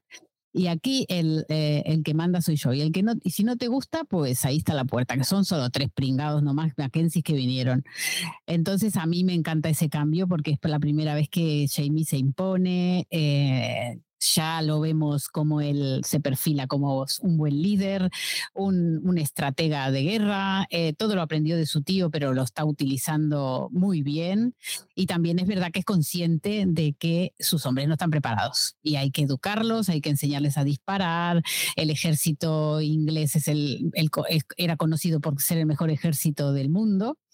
Eh, y entonces, claro, él sabe que no están a la altura los escoceses. Eh, son gente de campo, son campesinos, no, no, no, no tienen formación militar. A mí todo ese capítulo me gustó mucho eh, porque, por eso, porque Dougal eh, igual se muestra como Dougal es capaz de hacer cualquier cosa por la causa, ¿no? Incluso que su, que su sobrino, niñato, lo, lo, le dé órdenes, ¿verdad? este, así que ese es un capítulo bueno. Después está, este capítulo es, es eh, tiene una parte de Claire también, que ella tiene un estrés postraumático por la guerra y empieza a ver que la guerra es inevitable y entonces empieza a tener pánico por lo que se viene. Eh, Jamie se da cuenta que su mujer no está igual, eh, intenta apoyarla y le dice, no, si, esto no es para ti, tú ya viviste tus guerras, te vas a, a, casa y te quedas allí. Y ella le dice que no, que no podría porque se sentiría inútil, se sentiría detenida, se sentiría como que entonces ahí es cuando le dice, me sentiría como una libélula en ámbar, que así se llama el segundo libro de la saga y, y así se llama el último capítulo de esta temporada.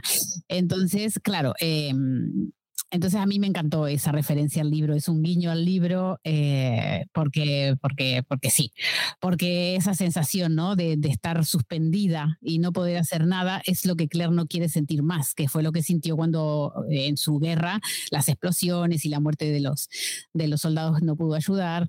Entonces está mm, eh, bien representado ahí me gustó esto, ¿no? Porque vemos a Claire cómo, se, cómo prefiere ir a, ella tiene esa, esa naturaleza, ella prefiere ir a la acción, prefiere estar al lado de él, ¿cómo lo puede ayudar? Pues curando a los, a los, a los que lo necesiten. Entonces, es un, en ese sentido es un capítulo que también es interesante y también, si no me equivoco, este es el capítulo en donde, en donde aparece William Gray. ¿verdad? Un, es, es un chico que está, que intenta matar a Jamie mientras Jamie está orinando. Sí. ¿Ibas a ir ahí? No, no lo tenía apuntado. Eh, eh, eh, qué suerte que me tienes. Porque, porque qué suerte que me acordé, porque se me podía pasar, a veces se me pasan. Pero claro, em, hay, un, hay un chico que los está espiando.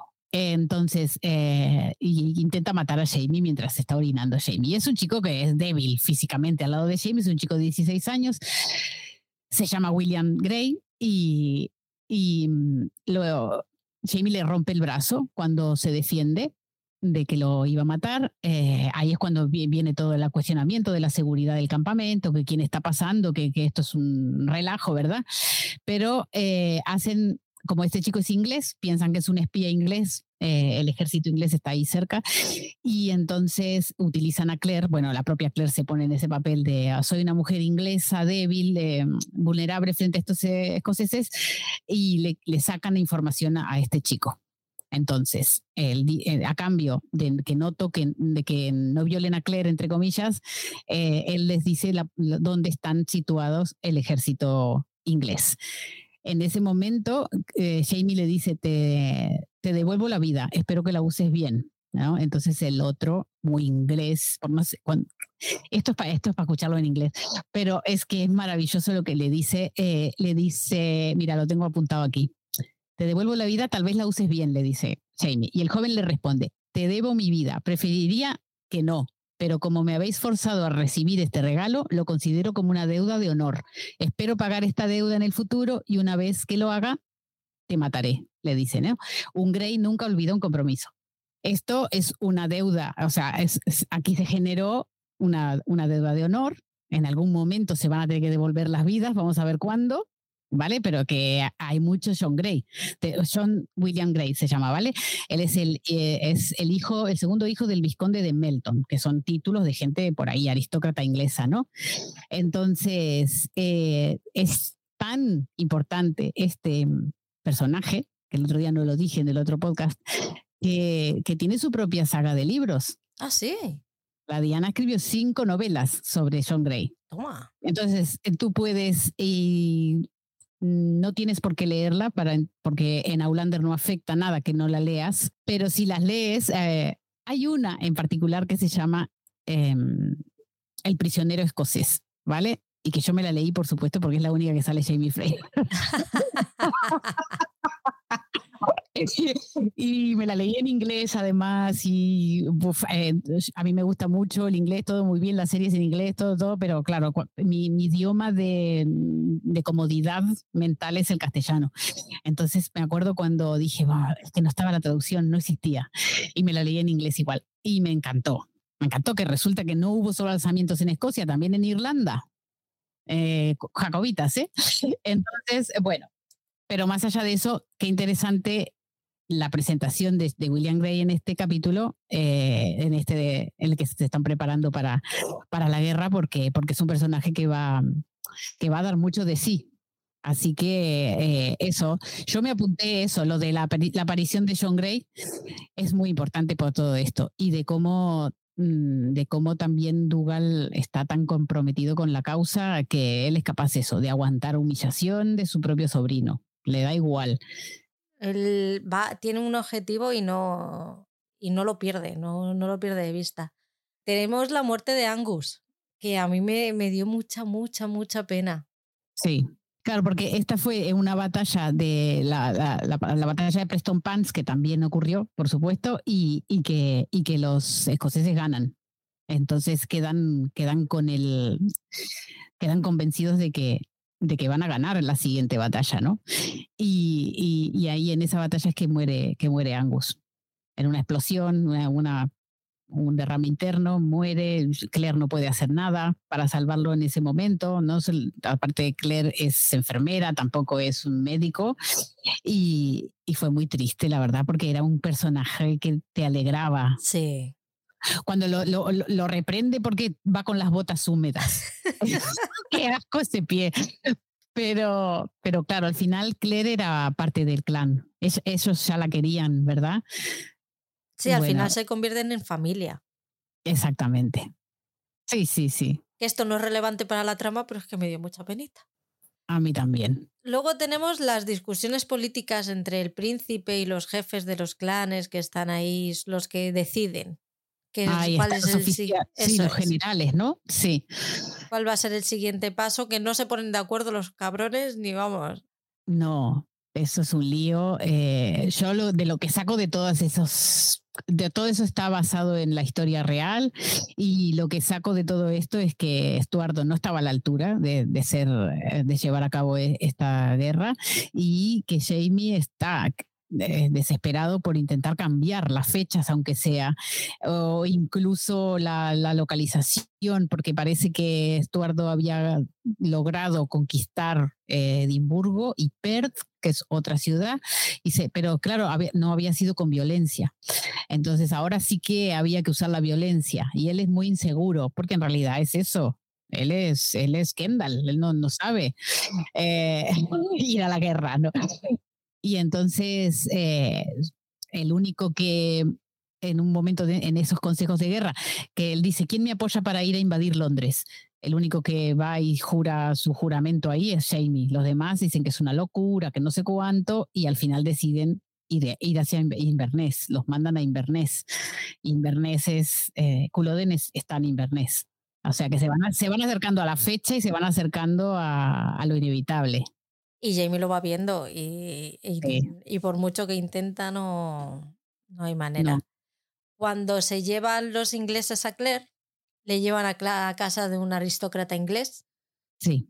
Que ella no sabe quién es hasta que, hasta que entra en casa y la recibe nuestro querido amigo el duque de Sandringham, que ya le habíamos visto en París, que no hemos hablado de él, porque está haciendo su doble juego de, entre los jacobitas y los, y los ingleses.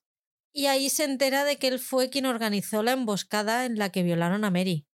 Ahí está. Que es el ah. padrino de Mary y que no tuvo ningún problema, no ha tenido ningún problema en que sus hombres le, le, violaran. No, no, no le, no le importa nada. Él lo que le importa es, él es un Dougal, pero inglés. Ayuda, entre comillas, a Claire a ponerse en contacto con Jamie en realidad no, la, es, una, es una trampa, pero ella demuestra una vez más que es más lista que él. Y al final esto termina con Murtag matándole, básicamente. Ahí está. Y Mary matando a su violador. Eso es. Es que con Mary tengo problemas. hay momentos en los que dices, estoy contigo a tope, pero hay otros momentos que dices, es que me estás cayendo muy malita. Entonces es, mm, es un amor-odio ahí todo el rato que no me deja quererla. Aparte de que pues es que es mm, la madre del vástago que va a dar fruto a Frank. Entonces tengo mis reservas con esa chica. Sí, eh, eh, ¿verdad? Es como una pobrecita. que no, mm, no tiene carácter, no, no, le gusta la posición que le tocó, pero tampoco hace nada para cambiarlo, ¿verdad? En la vida. Yo creo que Claire un poco empatiza con ella y la intenta ayudar, porque también es una inglesa, una chica inglesa, joven, sola, eh, utilizada por todos los hombres a su antojo, ¿no? Y porque pobre, la habían prometido ya con no sé cuántos, con tal de sacar algún rédito. Y sí, mm, pero es verdad. Eh, y yo creo que ante todo Claire la quiere conservar porque es la, la tatarabuela de Frank. A ver, que es muy loable el que llega un momento en el que dice, mira, te dan por culo Claire, yo quiero estar con Alex y caiga quien caiga, yo ahí voy. Pero joder hasta que llega ahí. Y yo creo que ese momento de que ella coge y mata a su violador, ahí yo creo que ella le hace clic, ¿no? Sí. Y dice, bueno, aquí o me hago mujer o, me van a matar estos hombres. sí. Sí, sí, es que no, no hay más. Y ya ella decide coger las riendas de su vida. Y bueno, Es, en el, en, el, en el siguiente episodio cuando nos enteramos que ella se ha ido con Alex y que están juntos. Porque ya llegamos al último episodio en el que todo pasa. No, no, no, el penúltimo, en el penúltimo. Que es que para mí es lo que decíamos el otro día, para mí esto es como un final y el siguiente es como un epílogo ya que hace de puente hacia la tercera temporada. Tal cual. Porque al final aquí las cosas terminan en cierto modo. Sí, sí, sí, las tramas que estaban abiertas de esta temporada se cierran aquí. Aquí tenemos a, Alex, a Mary y a Randall, que es básicamente el hilo conductor del episodio. Sí. Eh, Mary se entera, le cuenta a Alex la conversación que ha tenido con Claire, que, le, que le fue ella la que hizo que él desistiera de estar con Mary. Ella está enfadadísima. A ver, yo la mm. entiendo. Yo también. Pero claro, eh, Claire, que es una cotilla de marca mayor, dice, mm, ¿tú por qué estás comprando estas cositas en la farmacia, amiga? Y no, bueno, es que no se ha terminado de poner bien. No, no es que no se haya terminado de poner bien, es que, es que huele a tierra que, que tira para atrás, la leche. ¿Cómo se ha podido poner tan malito? Bueno, tiene una enfermedad, la tisis, ¿no? Algo así. Es que la gente moría de neumonías así, como no había antibióticos. Sí, sí, no, pero va más, a más, a más, a más y al final termina con él. Ahí nos encontramos otra vez con Randall ya y ya Alex ya ve cómo van las cosas, Randall también. Randall pide ayuda a Claire y Claire ve la, la oportunidad para decir, bueno, vale, pues si quieres que yo ayude a tu hermano, me vas a tener que dar algo a cambio, que es información. Me vas a dar información sobre dónde están las tropas inglesas él le echan cara que, hombre, no había código deontológico en aquel entonces, Jonathan Randall. No, no vengas aquí de un... Aquí el que no corre vuela. Exacto. Ya no es la misma Claire. Él ahí se da cuenta que no es la misma Claire que se encontró aquella, aquel día, eh, eh, la pobre ahí en camisón y corriendo, que no sabía dónde estaba, ¿verdad? Ya cambió Claire, se dio cuenta cómo es esa época y cuáles son las cartas que se pueden jugar. Entonces, con la enfermedad de Alex, van jugando durante todo el episodio. Sí. Para intentar, Claire, conseguir información. Jack Randall sí que nos damos cuenta de que es un ser horrible, pero sí hay una persona en el mundo a la que quiere que es a su hermano, que le valora, que sabe que él es bueno, que no se merece todo lo que le está pasando.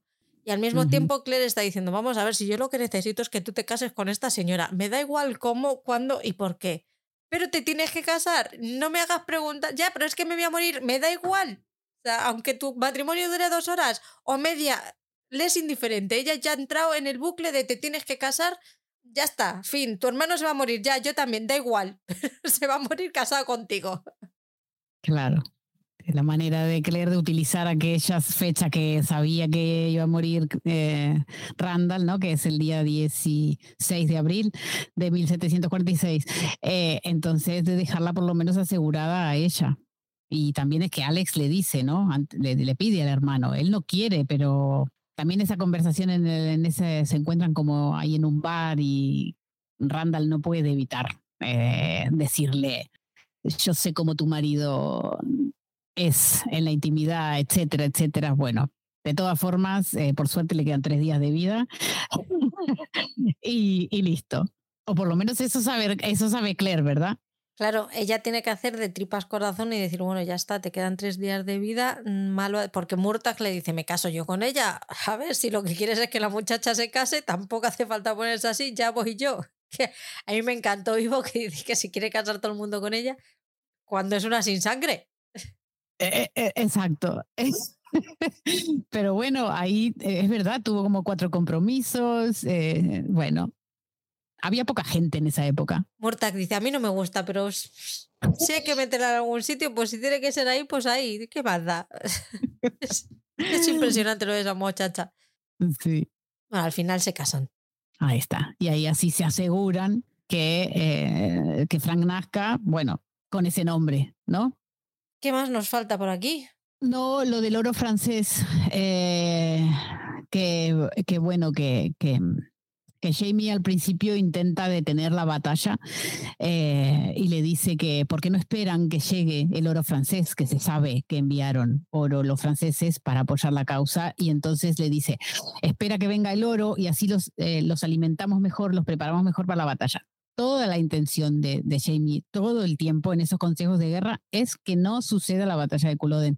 Eh, lo que pasa es que no tiene suerte Tampoco les sirve para nada la información que, les da Randall porque no pueden tomarlos por sorpresa como pensaban a los ingleses. O sea, eh, todo es un fracaso y todo, todo dice que la, batalla de Culloden se va a llevar a cabo. Y además aparece Colum. Ah, es verdad. Aparece, Colum y tiene una conversación con Claire. Ahí está. La que hablan largo y tendido de lo que ha sido su relación a lo largo de estas dos temporadas. Y al final eh, se nota que hay un respeto, que la respeta, que la respeta como profesional y que al final algo de cariño yo creo que también, también hay, pero sobre todo respeto, sobre todo eh, respeto a, lo que ella es. Y le pide, le dice que quiere morir, que no aguanta más. Están pidiendo la eutanasia ahí, vamos a saco. estos son los adelantados. Y que por favor que le dé algo para morir a poder ser que no sea una muerte muy dura. Le dice que él, ella sabe, él sabe que Gillis mató a su marido y que sabe que eso es posible y que él, que él también quiere. Ella, es cuando ella le dice, es que esa muerte es horrible, pero encuentra un veneno que ahora mismo no me acuerdo cómo se llama. Eh, bueno, le pusieron de nombre jazmín amarillo, pero... Jazmín amarillo, es verdad. No creo que exista, debe ser una cosa inventada, porque si no la gente se va a poner a buscar jazmín amarillo para suicidarse y cosas así. Total, si ya nos han enseñado a matar. Es verdad. los. Aprendemos mucho, es, es muy instructiva esta, serie. El caso es que le da el botecito y le dice, bueno, tú ahí, lo tienes y cuando tú veas que te sientes preparado, pues ya te echas el sueñecito. Y entre tanto, pues claro, esto es al principio del episodio, y se tiene que despedir de, la gente y va el Dougal a hablar con él y se dicen a la cara pues todo lo que piensan el uno del otro, los problemas que llevan a la espalda desde de toda la vida. Eh, Colum le dice que el heredero no va a ser él, que va a ser su hijo. Dougal le dice, bueno, es que es mi hijo, ya bueno, pero como en los papeles dice que es mío, aquí lo que queda es lo que está escrito y dice eso, dice, bueno, pero entonces el albacea seré yo. No, amiguito. Jamie, entonces tú golpe que Jamie ya le está adelantando también por la, por la derecha aquí y no le, no le hace mucha gracia.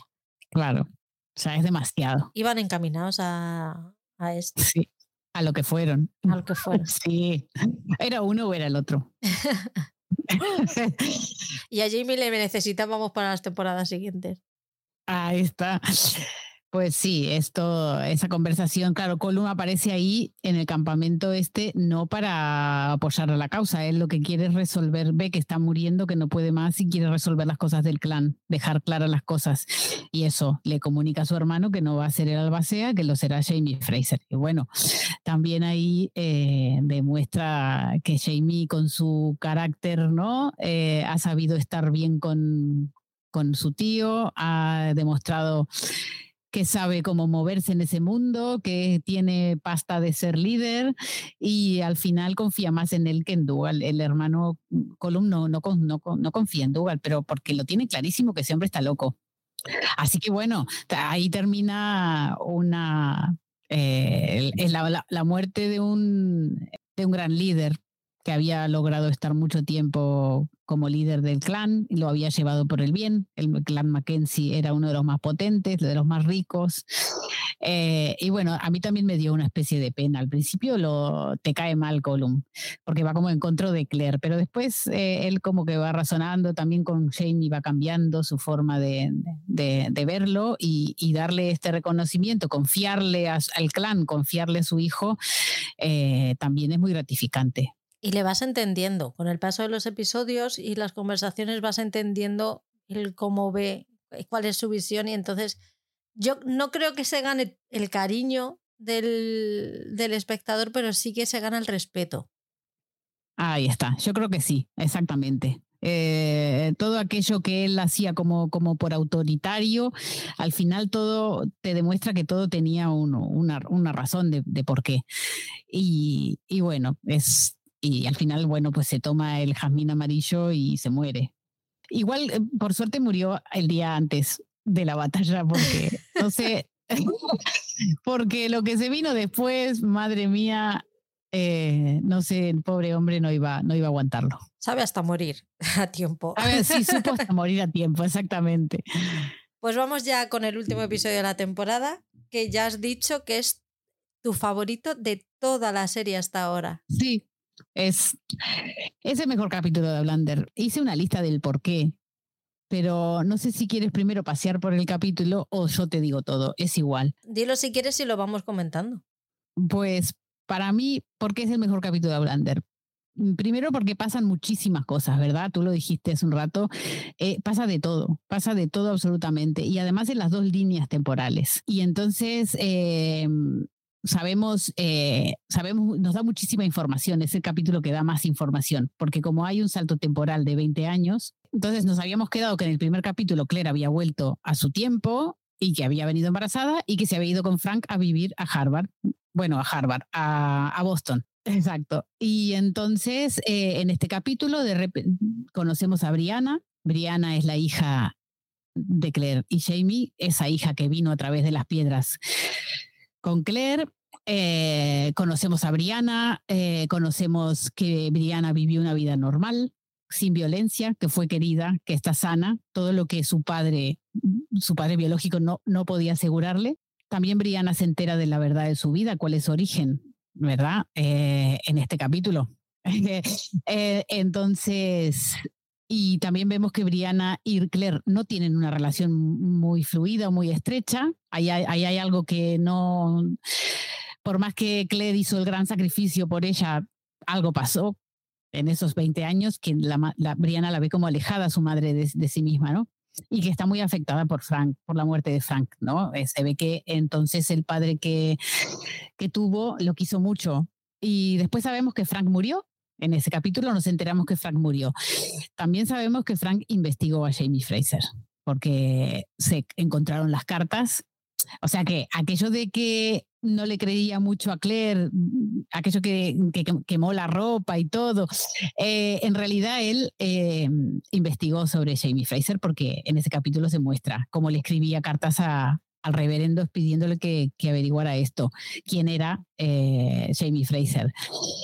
Y también para Claire es un capítulo muy importante, ¿no? Porque ella puede sincerarse con su hija, puede decirle de dónde viene su hija, todo lo que le ocultó todos estos años.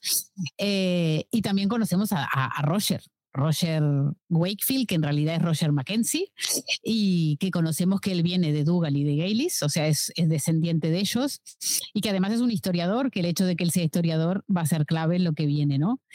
Y bueno, también un, es muy bonito por este capítulo porque las localizaciones del tiempo moderno, o sea, cuando Claire va a la Libro, por ejemplo, en el capítulo que va en el, en el 1700, eh, 1900, eh, 40, no, 69 ya estaban. ¿no? 68.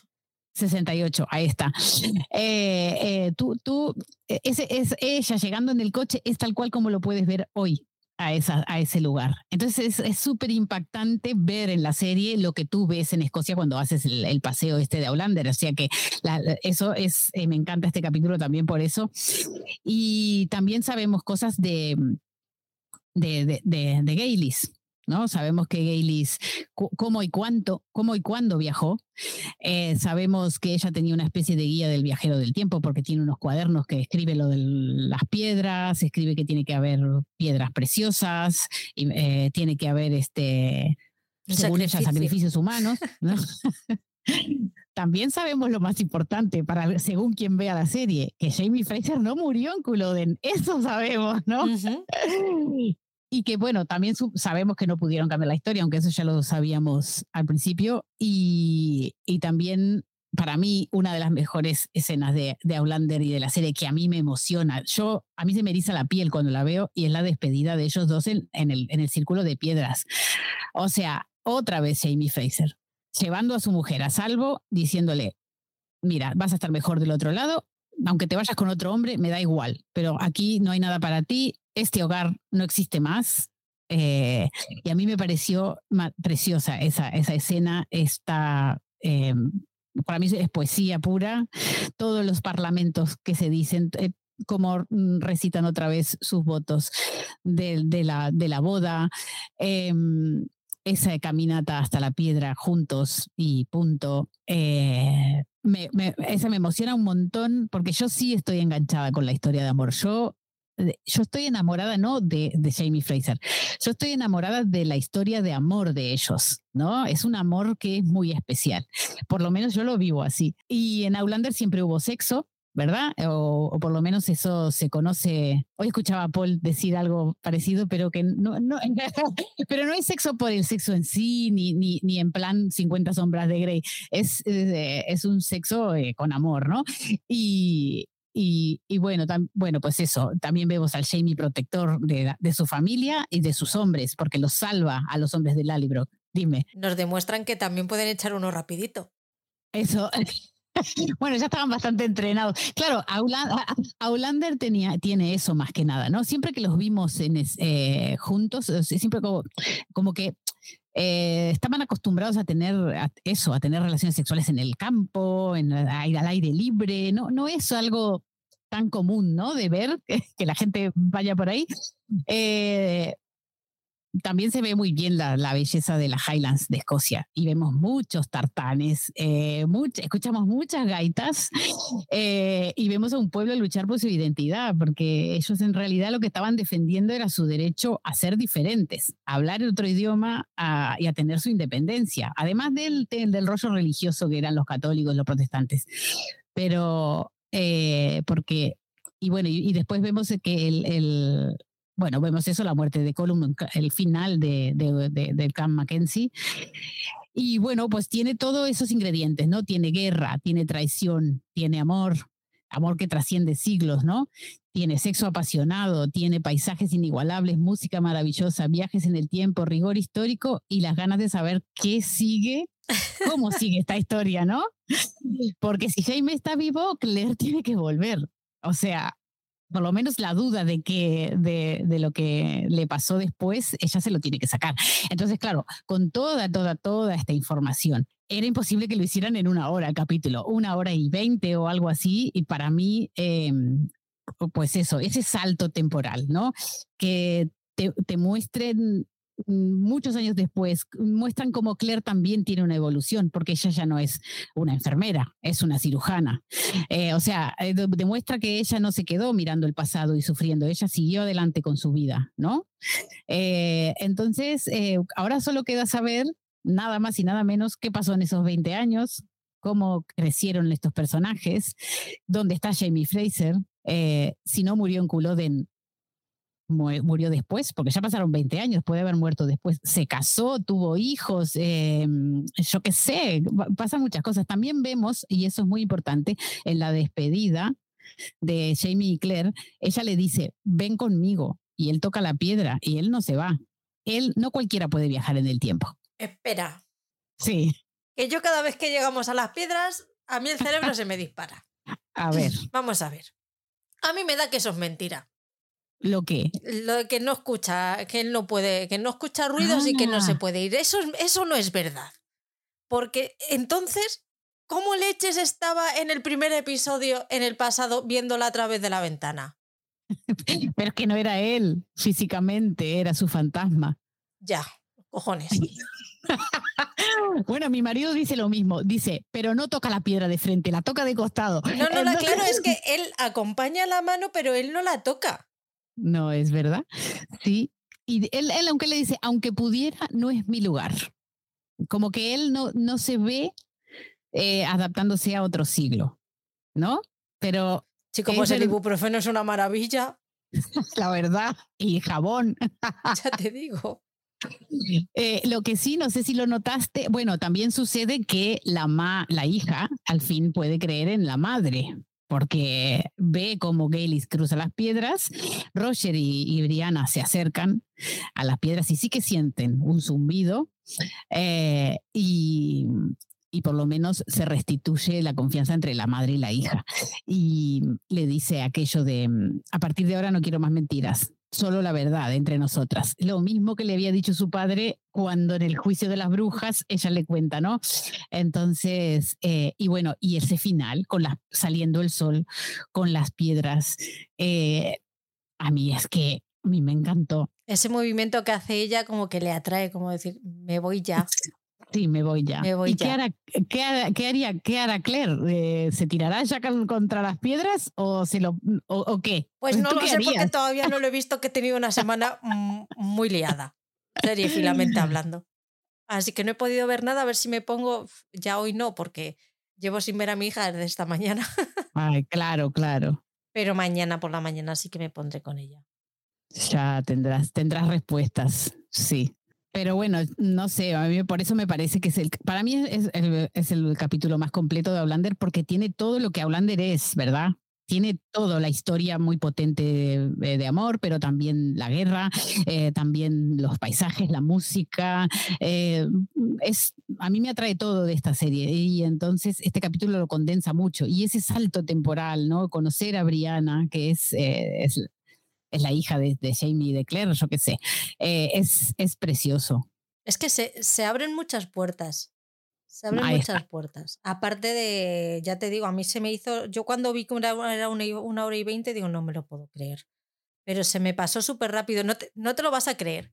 Pero lo estaba viendo, me levanté pronto, me puse a verlo. Sí. Y cuando quedaban 15 minutos, se despertaron los demás, empezaron a aparecer por el, por el comedor haciendo ruido y diciendo, no me lo puedo creer. Pero ¿qué os pasa? ¿Qué os pasa? Iros a la cama ahora mismo. Es temprano. Que todavía no es hora de levantarse. y eran las diez y media de la mañana ya. Claro, es que sí, es, es largo, pero qué bonito. Por suerte, en, la tercera temporada hay un capítulo no tan largo, pero casi igual de largo, que también es un capitulazo. Eh, pero, pero bueno, mm, yo qué sé, ese momento en que se van a despedir y él, él le da un anillo, eso es una clave. Él le da un anillo de su padre. Le dice, te lo, te lo doy para nuestro hijo, ¿no? Eh, este anillo tiene una piedra preciosa. Eh, entonces, aparentemente las piedras preciosas tienen algo que ver con los viajes en el tiempo. Y entonces, eh, y ella le da aquella libélula en ámbar que le habían regalado el día de la boda. Eh, claro, que es el anillo que Frank guarda en una maleta en el primer episodio que yo decía, ese, ese anillo, digo, yo me he perdido algo porque yo ese anillo no lo había visto, pero como soy una despistada, dije, pues ya está, de una de las veces que has mirado el móvil, ha pasado y tú no te has dado cuenta. Y no tiene la, la piedra, no tiene más la piedra. Entonces, claro, son pequeños detalles que te van dando, eh, porque yo creo que es una historia como que muy compleja, que ella que Diana tiene muchísimas líneas eh, de, tramas eh, construidas y que las va como entrelazando, ¿no? Entre todas. Entonces, bueno, pues la segunda temporada para mí fue un temporadón y sobre todo tiene un final alucinante es un gran final de temporada donde, como tú dices, se abren muchísimas cosas, muchas puertas y ahora queremos saber qué pasa. Yo me tuve que esperar un año y medio ¿eh? para, para saber lo que seguía. y en la tercera dije, se acabó. Me leo los libros, ya está, no puedo más. Cuando terminó la tercera dije, yo tengo que saber lo que pasa después. Yo no, yo no sé después de la séptima lo que va a ser de mi vida. no sé, porque claro, los libros te dan mucho, pero bueno, eh, yo eh, a mí le tengo que agradecer a Blander además que volví a leer, porque yo hacía años que no leía, era muy lectora antes, después se me fue con lo de las series y todo, y después de, por esta desesperación de saber lo que pasaba, volví a leer y ahora volví a leer. Tengo un equilibrio, igual el 80% es mirar series, pero me guardo un 20% para leer. sí. Pues yo te tengo que dar las gracias por, por insistir en que la viera. qué bueno. porque te gusta, te gusta de me verdad, gusta, no me porque estés haciendo el podcast. No, no, no. Y si has escuchado el podcast, se lo comentaba, se lo comentaba a Paul, que uno de mis grandes miedos era el decir, me estoy metiendo en una serie de seis temporadas. Como no me guste, yo ya tengo un compromiso y ver, una y ver seis temporadas a malas es lo peor. O sea, yo me acuerdo de cuando vi El Pacificador, que eran ocho episodios, y yo me quería cortar las venas y ya habíamos hablado de hacer el, monográfico y decía, es que son seis temporadas, ya verás. Pero bueno, de verdad, me está gustando, me está gustando mucho. Sí que me costó entrar. Bueno, sí. A Jamie y a Claire les voy cogiendo ya el punto. Creo que no va a llegar a ser un amor apasionado por esa pareja como puede ser el vuestro, pero sí que les voy entendiendo, les voy cogiendo cariño. También es un poco el, cinismo que tenía viendo la primera temporada ya desaparecido, ya me han ganado, ya, ya soy parte de la serie y es que está muy bien, está muy bien escrita, está muy bien documentada, está muy bien hecha. Es que es un gusto porque es que todo te va, todo te va encajando, a todo tiene una explicación y es un gustazo ver una serie así y además que se lo toma con tiempo y que tú también tienes tiempo para disfrutarla. Así que muchas gracias. Ay, me alegro muchísimo, muchísimo. Es que, es que Ablander es mucho, es mucho. Es eso que tú dijiste, es un muy buen producto. Es un muy buen producto. Y lo lindo, y con esto ya podemos igual dejarnos eh, vivir nuestras vidas, eh, es que la serie está viva todavía. Eh, aún queda por estrenar 16 capítulos de la séptima temporada, que lo van a hacer en dos partes, nos van a matar otra vez, pero bueno, y después solo queda la última, ¿vale? Y lo que será la octava y que más adelante hablaremos de en qué libros estará basada y eso, pero que lo importante es que la serie está viva, la escritora está viva, la escritora tú le preguntas cosas en Twitter y ella interactúa contigo. Aún quedan cosas por decir, no hay un final todavía. Entonces, eh, eso, eso te da ganas, te da ganas de, de, que esto siga, de que este sueño siga. El día que nos enteramos que iba a haber solo una última octava temporada, eh, era como, vale, qué bueno que la renovaron, pero oye, que se termina. No, yo estoy preparada psicológicamente para soltar esto. Bueno, pero te lo han dicho con dos temporadas para que te puedas hacer a la idea. Exacto. Y años por delante, porque si van a, publicar, a estrenar ahora los primeros ocho capítulos en junio y luego el 2024 los otros ocho, yo creo que hasta 2025 o 2026 no habrá la última. Porque yo creo que se están intentando mm, que, que Diana termine de publicar el décimo, que es el último, y entonces mm, ella siempre dice que la serie nunca la pillará. Porque una de las grandes preguntas era, eh, Juego de Tronos le pasó, ¿no? Que como el escritor no siguió escribiendo, la serie perdió mucha calidad. Entonces teníamos el miedo de que nos pasara lo mismo. Y resulta que, que no, que ella dice que no, que es imposible que eso pase. O sea que, bueno, ya lo tienen, la deben tener bien atado todo. Pues nos vemos en 15 días con la temporada 3. A ver la tercera, ¿qué te parece? Lo bueno es que la séptima y la octava la vamos a ver al mismo tiempo y vamos a tener las mismas dudas. Eso, eso, ahí está. Aunque yo leí nueve libros ya, pero bueno. Tú tendrás menos, menos dudas que yo. Pero, el, pero el hype y el. Ay, Dios mío, que vamos a tener que esperar una semana, lo vamos a tener. Eso, eso igual. sí. Sí, sí. bueno, Patri, muchas gracias. Gracias a ti. Nos, nos vemos en, el tercer, en la tercera temporada. Un besito. Venga, un beso. Chao a todos. Sing me a song of a lass that is gone. Say, could that lass be I? Mary of soul, she sailed on a day